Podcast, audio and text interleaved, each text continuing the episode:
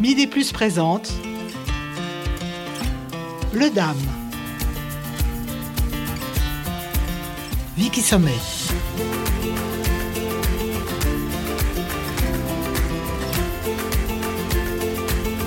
J'ai envie d'intituler notre entretien La peau, une surface de mémoire. Vous allez comprendre pourquoi. Parce que vous ne le savez peut-être pas, mais la peau est le plus grand organe de notre corps. Elle le recouvre en entier et nous protège contre les éléments nocifs de l'environnement, sert de régulation thermique, de synthèse hormonale, a une fonction immunitaire et une fonction psychosociale. Mais, et c'est ce qui nous intéresse aujourd'hui, elle est aussi le reflet de nos émotions, de nos angoisses, et nous envoie des messages sous différentes formes pour exprimer à l'extérieur ce qui se vit à l'intérieur. Avec Muriel Altman, ethnologue et hypnothérapeute, nous allons regarder au microscope ce que la peau dit de nous, ce qu'elle cache et ce qu'elle nous laisse deviner.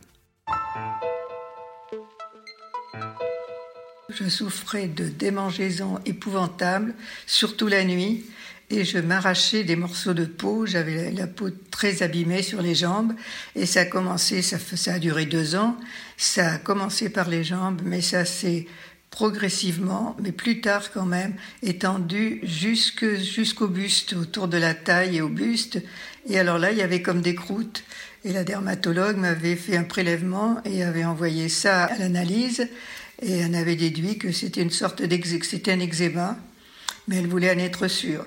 Donc, euh, à l'occasion d'une émission de radio, j'ai entendu parler de Madame Altman et de ses travaux sur la peau. Je suis allée sur Internet, j'ai trouvé ses coordonnées, j'ai eu un rendez-vous assez rapidement, je m'y suis rendue sans conviction, j'ai participé très très fort à la séance d'hypnose, mais vraiment je suis entrée tout à fait dedans, ça a très très très bien marché. Et je suis rentrée chez moi et puis euh, les démangeaisons, ben, je me suis plus grattée de la nuit et les démangeaisons ont disparu et elles avaient duré deux ans. Il n'y a pas eu d'autres médicaments, il n'y a pas eu d'autres consultations dans dermatologie, tout s'est arrêté.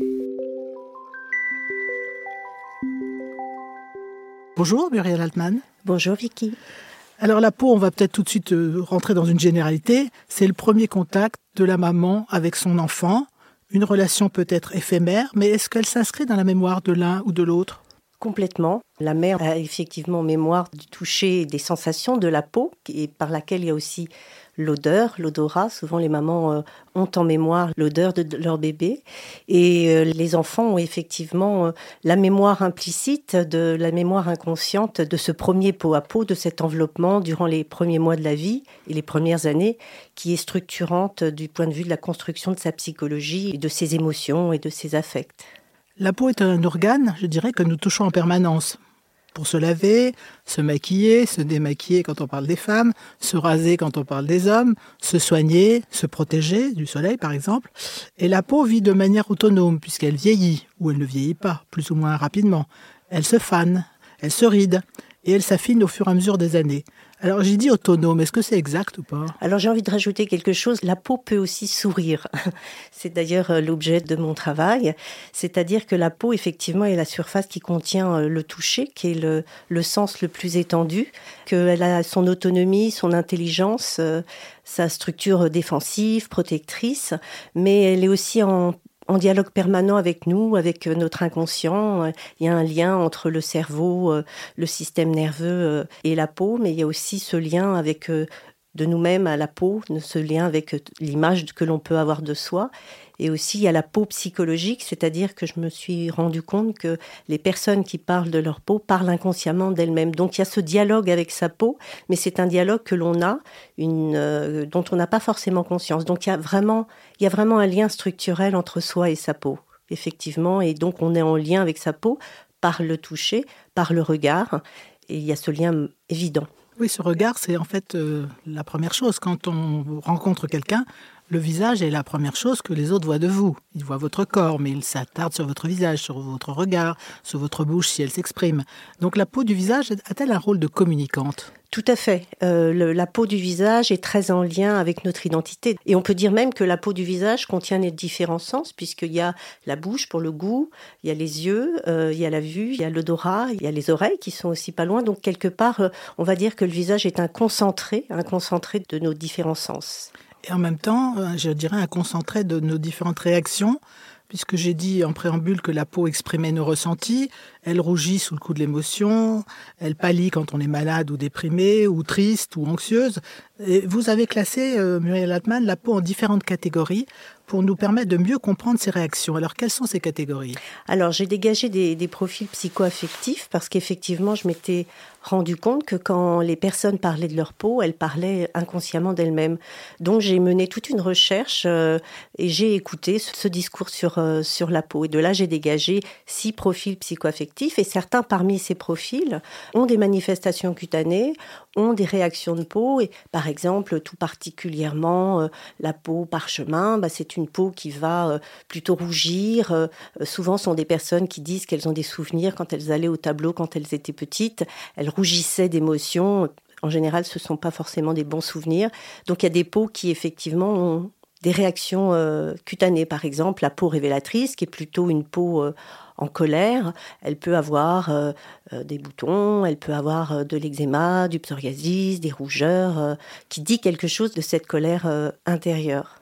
Mais alors comment peut-elle être le reflet de ces émotions intérieures? Est-ce que ça s'explique? J'allais dire techniquement, médicalement Alors médicalement, il y a effectivement euh, des recherches euh, très fines qui ont été faites. Il y a un lien entre la peau et les émotions, la peau et le système euh, et le système nerveux. Déjà à un niveau embryologique, la peau et le cerveau sont issus d'un même feuillet. Il y a après ensuite une division avec d'un côté la peau et de l'autre le système nerveux et le cerveau. Et c'est euh, un chercheur dermatologue, qui parle dont la peau et le cerveau et le système nerveux comme des frères embryologiques et nostalgiques. Jolie expression. Donc il y a vraiment un lien, un dialogue permanent entre la peau et le système nerveux, la peau et le, et le cerveau. Donc éminemment, les sensations, les émotions peuvent s'impacter sur la peau selon son profil. Parce que par exemple, une personne qui sera plutôt peau forteresse a plutôt l'habitude d'avoir comme mécanisme de défense de refouler, de contenir ses émotions. Euh, donc on ne verra pas forcément son émotion qui s'inscrit sur son visage. Vous avez évoqué les boutons, euh, l'urticaire, je sais pas, des rougeurs, des démangeaisons. Vous avez parlé de maladies. Euh, il y a des jeunes qui ont de l'acné, par exemple. Est-ce que c'est juste un, un, phénomène, épiphénomène de l'adolescence, ou est-ce que effectivement c'est un moment où tout d'un coup les émotions remontent à la surface? Alors, euh, il faut quand même avoir en tête que les manifestations cutanées, les maladies de peau sont souvent multifactorielles. Il hein. faut vraiment voir ça. Il ne faut pas euh, forcément limiter ça à une dimension euh, psychologique. Mais moi, je rencontre beaucoup en consultation des personnes de 30 ans, de 28 ans qui encore, qui souffrent encore, et c'est une vraie souffrance psychologique, qui souffrent encore de, de boutons et d'acné. Et donc, tout le travail sera justement d'aller voir d'une part, si la peau dit quelque chose euh, d'affect plus douloureux qui s'exprime à ce moment-là par euh, la peau, et aussi, on, travaille, c'est aussi une souffrance dans l'image que l'on a de soi et dans le vécu de... Parce que finalement, l'acné est comme un obstacle entre soi et le miroir.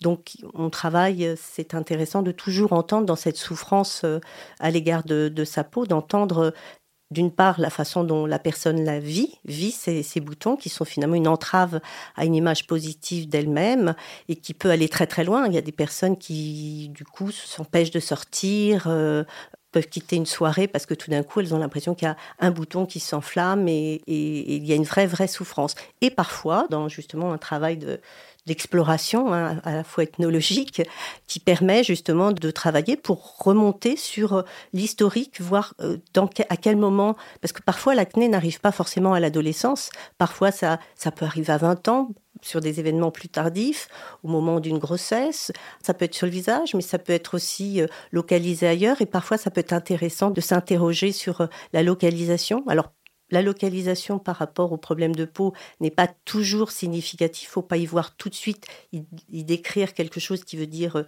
quelque chose, mais parfois ça a du sens.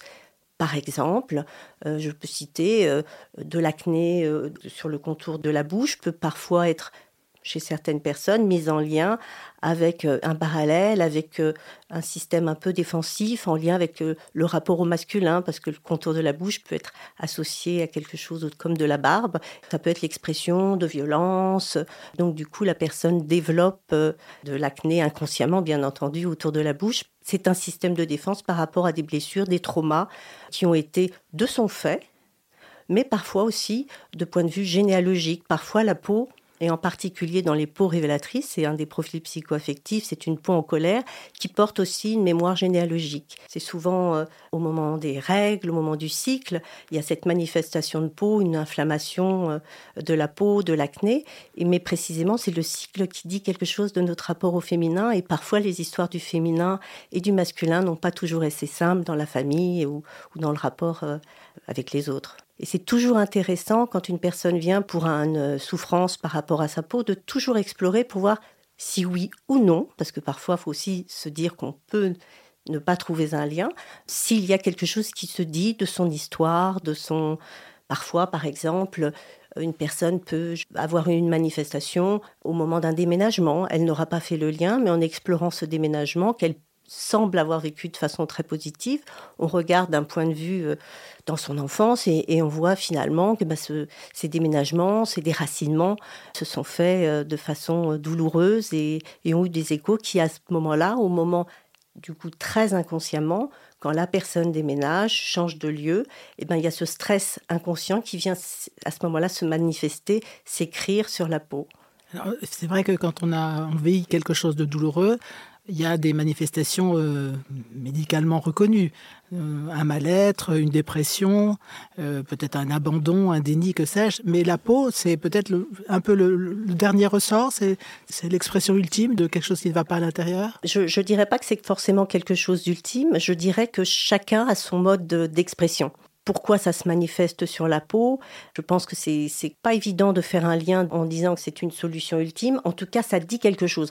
Parfois, ça a du sens. Par exemple, une personne qui, euh, dans son enfance ou à un moment donné, n'a pas eu une nourriture affective ou n'a pas pu exprimer quelque chose, là, la peau pourra dire quelque chose de quelque chose qui n'a pas pu être dit. Donc euh, ça peut être un appel, ça peut être l'expression d'un stress, ça peut être aussi l'expression parfois euh, la manifestation cutanée et peut être une colère. Donc c'est une façon de le, bouton ou l'eczéma ou le psoriasis sera comme quelque chose qui vient exprimer une colère intérieure, mais dont le système finalement c'est comme une espèce d'armure qui se manifeste, mais dont le système de défense se retourne contre la personne puisque c'est un peu comme une armure, les pics sont pas tournés vers l'extérieur pour se défendre, mais ils se retournent, évidemment, comme c'est un désagrément, c'est douloureux et c'est inflammatoire, vers l'intérieur.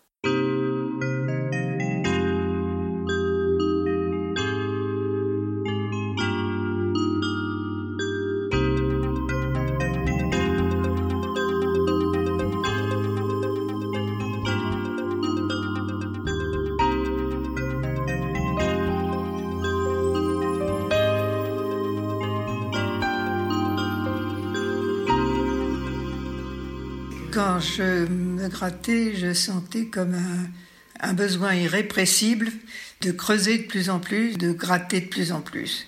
Et c'était devenu par endroits des plaques, des croûtes et des plaques. J'arrivais pas à me retenir. J'avais même demandé des gants en pharmacie. J'avais mis des gants, je passais, je les mettais la nuit pour éviter de m'abîmer le corps avec mes ongles. Donc j'utilisais les gants. Je savais plus quoi faire.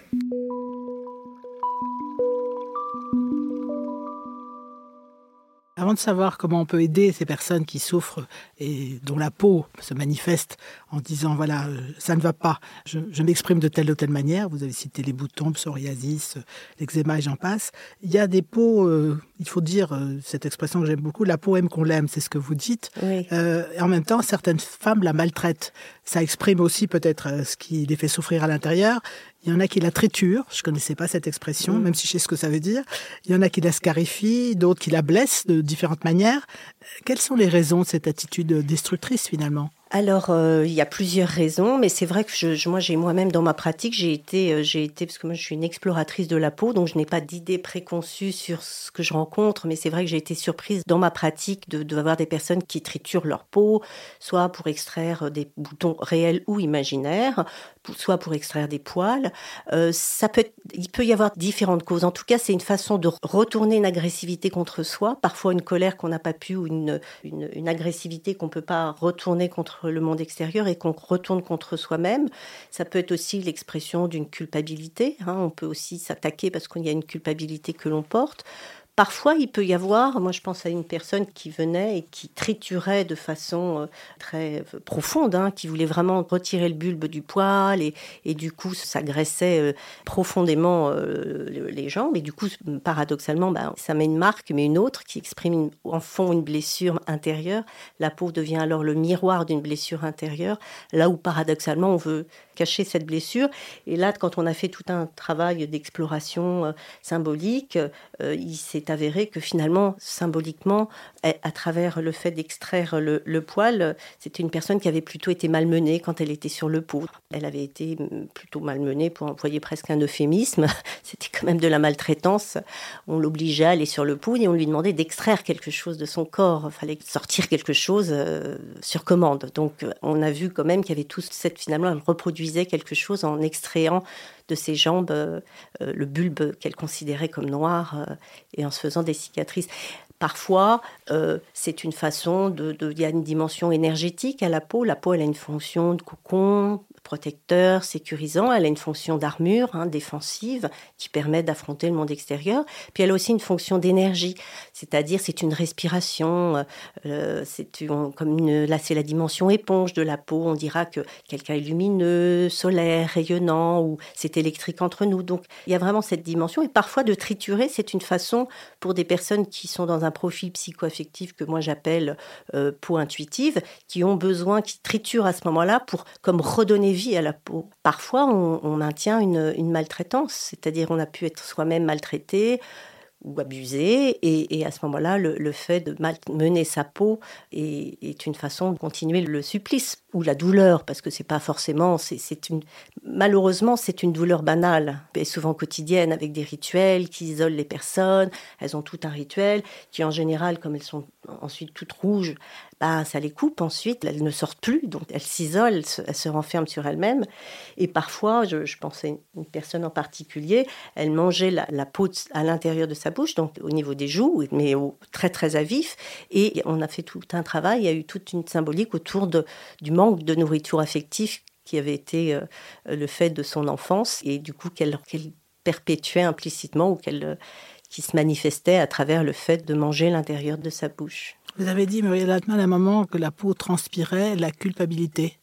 Oui, alors il y a un des profils, euh, ce profil n'est pas systématiquement caractérisé par de la transpiration, mais c'est le profil peau parchemin, et je retrouve régulièrement chez les personnes du profil psychoaffectif peau parchemin la manifestation effectivement d'une transpiration et parfois qui peut être effectivement l'expression d'une culpabilité. Alors je vais revenir à, l'idée, on a des exemples en tête, mais il y en aurait beaucoup d'autres. Hein. Euh, une personne qui avait été euh, euh, abusée durant toute son enfance et, et, du coup cette transpiration au moment où elle se sentait mise en danger ou quand il y avait une espèce de stress ou quand elle était exposée à quelque chose, il y avait cette transpiration parce qu'au fond, elle porte en elle la culpabilité de ne pas s'être défendue, de ne pas avoir été protégée. Donc pour une thérapeute et hypnothérapeute comme vous, j'allais dire c'est pas un béni parce que finalement la peau a une grande mémoire. Hein, des choses qui se passent dans la petite enfance continuent euh, largement jusqu'à l'âge adulte ou peut-être même jusqu'à l'âge très avancé de la vieillesse. Donc euh, vous proposez à vos patients des séances d'hypnothérapie euh, qui devraient leur venir en aide pour qu'elles mettent peut-être à jour ce qui est à l'intérieur et qui se manifeste à l'extérieur. D'emblée, est-ce qu'on va pas d'abord voir un dermatologue par exemple? Absolument. Moi, je ne prends jamais aucune personne qui n'a pas fait poser d'abord un diagnostic et qui n'a pas utilisé des traitements qui sont aujourd'hui à disposition. Ça n'est qu'en seconde intention, forcément. Et c'est pour permettre de créer un espace où il y a une écoute de la souffrance, euh, aussi de la souffrance psychologique du vécu de son problème de peau. Oui, parce qu'on va commencer peut-être par des crèmes, des, des onguents, euh, par peut-être des traitements médicamenteux. bien sûr, bien sûr. Et puis si tout ça ne marche pas ou du moins ne dure pas, on pense à l'hypnothérapie. Oui, euh, c'est éminemment complexe le problème de peau, hein, et j'insiste sur ce point. Autant je travaille, et c'est ma passion, sur la psychologie de la peau. Et il y a un lien fondamental entre soi, sa psychologie et, sa peau, que l'on ait ou pas des problèmes de peau, parce que tout le monde a une peau. Pour tout le monde, que l'on ait ou non des manifestations cutanées, elle dit quelque chose de nous-mêmes. Et donc euh, l'idée, c'est que effectivement, il faut d'abord un traitement, mais comme c'est complexe et multifactoriel, les traitements ne viennent pas forcément à bout du problème d'acné. Moi, je, rencontrais énormément de personnes qui souffrent d'acné, des personnes qui, ont aussi de, l'eczéma, des, démangeaisons. Euh, effectivement, c'est une approche parallèle qui permet de créer un espace où on peut mettre des mots sur ces mots, M-O-T-S, sur ces mots M-A-U-X. Si on va chez un psychanalyste qui peut-être vient en aide aux problèmes qu'on a en soi, il faut attendre quelques années. Euh, effectivement, l'hypnothérapie, c'est une manière de se traiter beaucoup plus rapide. C'est plus rapide, hein, même si la psychanalyse est intéressante. Et, moi, j'ai des personnes qui ont fait une psychanalyse avant et, qui viennent me voir ensuite pour faire des séances. Parfois, la peau n'est pas forcément prise au sérieux aussi. Hein. Moi, j'ai déjà entendu dire la peau, je n'osais pas en, parler à mon psy. Euh, voilà, c'est pas forcément un sujet qui a toute sa légitimité parce que la peau, et c'est ce qui est de plus superficiel. Et dans notre société, on a un peu le fantasme ou le, mythe ou la croyance ou la valeur que ce qui est superficiel reste superficiel. Donc du coup, c'est comme si c'était pas très sérieux. À partir du moment où il y a pronostic vital n'est pas engagé ou, c'est finalement un souci plus esthétique, le problème ne sera pas forcément pris au sérieux.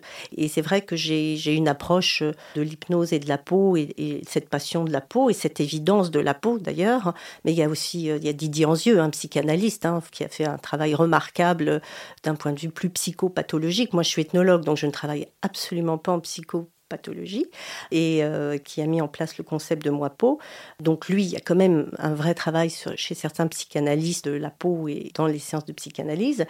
Mais c'est vrai qu'on a une approche en hypnose où d'une part, il y a cette euh, compréhension du problème, la contextualisation aussi du problème, et puis la lecture de l'enjeu euh, émotionnel et de l'enjeu symbolique de ce qui se passe pour la personne. Et ensuite, un travail en hypnose, en psychosensorialité pour... Euh, alors déjà, c'est vrai que la peau est une surface de mémoire et c'est quelque chose que j'avais vu lors d'une première recherche que j'ai faite, où j'avais euh, exploré tout l'imaginaire de la peau sous hypnose. C'est-à-dire j'avais créé un protocole pour que les personnes explorent l'imaginaire de leur peau euh, à travers l'hypnose et il apparaissait de façon évidente, récurrente, sans aucun doute, que la peau a une, mémoire fétale. C'est-à-dire qu'en connectant les personnes à leur peau, on connecte avant la naissance. Je n'ai aucun doute sur le sujet parce que ça s'est été croisé. Je n'avais pas cette hypothèse à la base, mais ça s'est manifesté de différentes façons que je ne développerai pas là, c'est pas le sujet. Mais donc, on va toucher, en travaillant sur la peau, on va aussi toucher à cette mémoire euh, fétale, cette mémoire du tout petit enfant et, et cette mémoire euh, de l'enfance.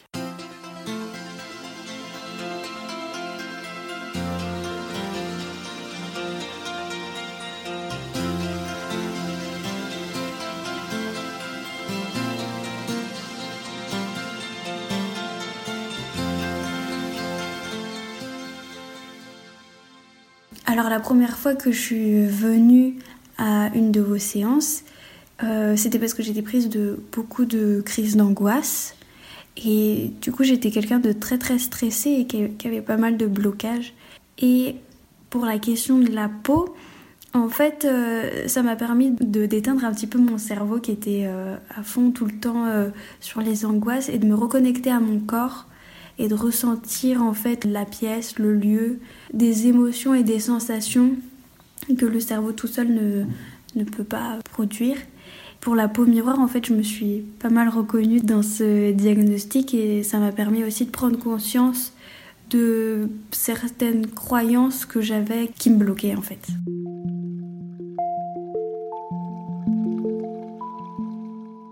Une patiente qui a subi donc des, qui a vécu des séances d'hypnose et qui, euh, à la fin, comprend mieux certaines choses parce que vous donnez, vous, en tant que thérapeute, des explications à la manifestation extérieure et les, bobos qu'elle a sur la peau. Est-ce qu'on accepte ça facilement? Est-ce qu'on se dit ah bah oui, euh, euh, c'est peut-être la raison, je comprends mieux? Est-ce que voilà, est-ce qu'il y a, on acquiesce facilement? Ah mais c'est souvent une, je, pense à quelqu'un que je, suis en ce moment qui m'a dit mais ah, c'est la première fois qu'on met des mots sur ce que je, qu'on donne du sens à ce que j'éprouve. Ça, c'est très libérateur de tout d'un coup. Ça a du sens. Et donner du sens, c'est donner du mouvement, c'est avancer. Donc c'est essentiel. Après, il s'agit pas d'être dans une interprétation sauvage. C'est vraiment, ça se construit avec la personne en fonction de ce qu'elle dit. Ça se fait euh, euh, avec beaucoup de délicatesse aussi. Hein. Il ne s'agit pas de tout d'un coup être révélateur de quelque chose, d'un trauma. Surtout pas. Hein. On n'est pas du tout dans ce registre. D'ailleurs, ça serait erroné. Ça serait de la projection. C'est pas du tout ce qu'on fait. Donc, c'est extrêmement libérateur parce qu'il y a très peu d'espace où tout d'un coup, on, on va explorer qu'est-ce qu'elle dit, qu'est-ce que la peau dit, m'apprend de moi-même. C'est un prisme de compréhension de l'individu. Donc, tout d'un coup, c'est prendre la peau au-delà de j'ai une manifestation cutanée, c'est prendre la peau comme prisme de compréhension de soi. Et les personnes ont éminemment besoin de se, comprendre en passant parfois par d'autres chemins, et dont le chemin de la peau. La peau est aussi le reflet de, notre âge. Au fur et à mesure où nous avançons dans le temps, la peau, elle également euh, se manifeste. Des rides, euh, peut-être un affaissement de la peau, une, finesse qui s'installe. Elle vieillit comme nous vieillissons. c'est pas une maladie. Absolument pas parce que je, reviens à cette notion que la peau sourit aussi. Donc les rides sont aussi là pour exprimer quelque chose de, sa vie, parfois ses douleurs, mais aussi toutes ses joies. Et l'idée, c'est que même si elle vieillit, le plaisir du toucher, le plaisir de se sentir, le plaisir de prendre soin de soi, de se, mettre des crèmes, de se parfumer, d'être touché par euh, les personnes que l'on aime, ça c'est jusqu'au bout de la vie. Donc c'est une question d'apparence euh, qui parfois est vécue de façon plus douloureuse. Par exemple, le profil psychoaffectif pour miroir sont des personnes qui souffrent plus de l'image qu'elles renvoient euh, au monde extérieur et qui peuvent l'intérêt, c'est ça sera à ce moment-là de réapprivoiser quelque chose en soi pour comprendre que même si sa peau vieillit, c'est pas son identité qui vieillit, c'est toujours quelque chose de soi qui peut s'exprimer positivement. Donc l'objectif sera alors de se réconcilier avec soi-même euh, parce qu'elle restera jusqu'au bout un sens protecteur et sensoriel euh, majeur. Le vieillissement de la peau et le mal vécu, euh, quand c'est mal vécu, pose la question de, l'estime de soi et de la valeur que l'on mérite de s'apporter. Et jusqu'au bout, finalement, on a vu que la peau et l'enfant a besoin d'être enveloppé des, tout petits, hein, le, le nouveau-né. Mais finalement, ce rôle du bon parent, c'est important de l'avoir euh, jusqu'au bout de son chemin de vie. Et la question se pose pour les hommes comme pour les femmes pour les hommes comme pour les femmes. Aujourd'hui, je, pense qu'en plus, il y a ce diktat de l'apparence, de, la performance. Hein. On est quand même dans une société qu'on peut être facilement rejeté si on n'est plus performant. Et tout d'un coup, c'est comme si un teint un peu, un peu grisonnant ou une peau un peu flasque était finalement le reflet d'une moindre efficacité. Et je, de, plus en plus, les hommes, effectivement, euh, sont aussi liés à la question de l'image, de l'apparence, même si je pense qu'il y a un lien structurel beaucoup plus fort entre l'esthétique et l'identité féminine, du fait de nos représentations, hein, c'est culturellement construit, mais ça vient de plus en plus aussi par rapport aux hommes, même si l'identité, la, revendication de l'identité masculine, l'affirmation de son identité joue aussi par d'autres choses. Mais de plus en plus, les hommes, d'ailleurs, des, des produits de soins qui se développent euh, aussi pour les hommes. Merci Muriel Atman. La peau, nous l'avons compris grâce à vous, est le reflet d'un moi intime, celui de nos blessures intérieures, peut-être même ancienne, et la soigner peut aider à mieux comprendre ce dont elle a besoin pour aller mieux au dehors comme au dedans. Dans, merci à la fois pour cet éclairage et je rappelle que vous avez écrit un ouvrage intitulé Bien dans sa peau paru aux éditions Payot qui en plus de conseils initie à l'auto-hypnose. C'est aussi une autre manière de, de s'aider ou de se soigner. Après vous avoir écouté, peut-être ne regarderons-nous plus notre peau de la même manière et nous pensons à deux fois avant de la maltraiter. Bleu Dame vous a été présenté par Vicky Semet, enregistré avec Patrick Champré pour la réalisation, au studio Basement pour la mise en forme et François Chantret pour le graphisme. Merci pour votre écoute et Midi Plus vous dit au revoir.